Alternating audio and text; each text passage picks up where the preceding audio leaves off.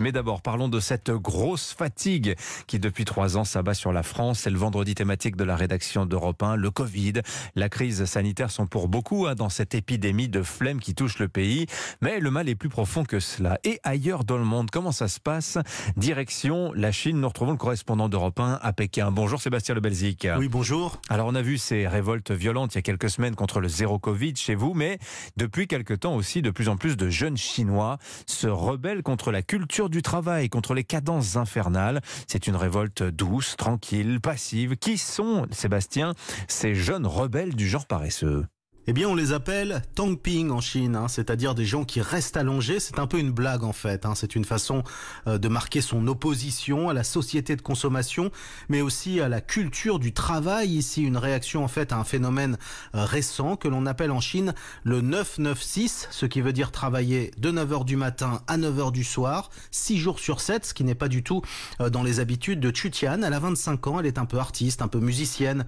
Elle fait des petits boulots payés à la pièce et ça lui va très bien comme ça. Écoutez son témoignage. Sur les réseaux sociaux, les gens disent de nous que nous sommes des jeunes allongés des ping. Et ça me correspond, mais ça ne veut pas dire que l'on passe vraiment toute la journée couché à ne rien faire.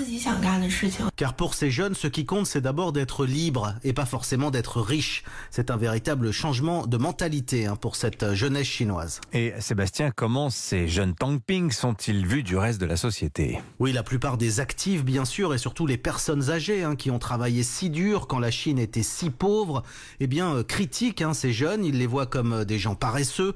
Le Global Times, le quotidien nationaliste, les accuse d'être des parasites inutiles.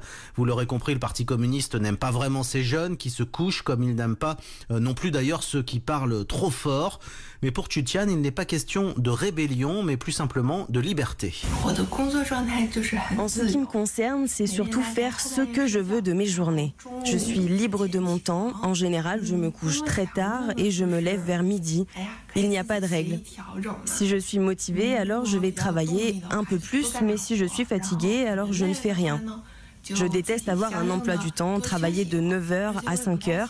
C'est dans ma personnalité. Je suis une personne introvertie. Je n'aime pas trop rencontrer d'autres personnes, avoir une vie sociale. Alors ce phénomène Ping déplaît au gouvernement. Sébastien, vous nous l'avez dit, sur Internet, le phénomène est même censuré. Hein. Oui, et le hashtag Tangping est maintenant censuré hein, sur euh, les plateformes et sur les réseaux sociaux.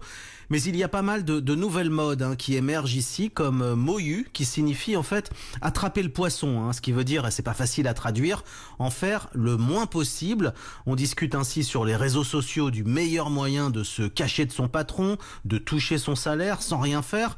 Moyu, c'est un peu comme euh, Tangping, en fait, ça veut dire glander, et ça casse, vous l'aurez compris, le cliché d'une Chine travailleuse. Du monde a vraiment bien changé. Le reportage, la correspondance de Sébastien Lebelzik le correspondant d'Europe 1 à Pékin. Merci Sébastien.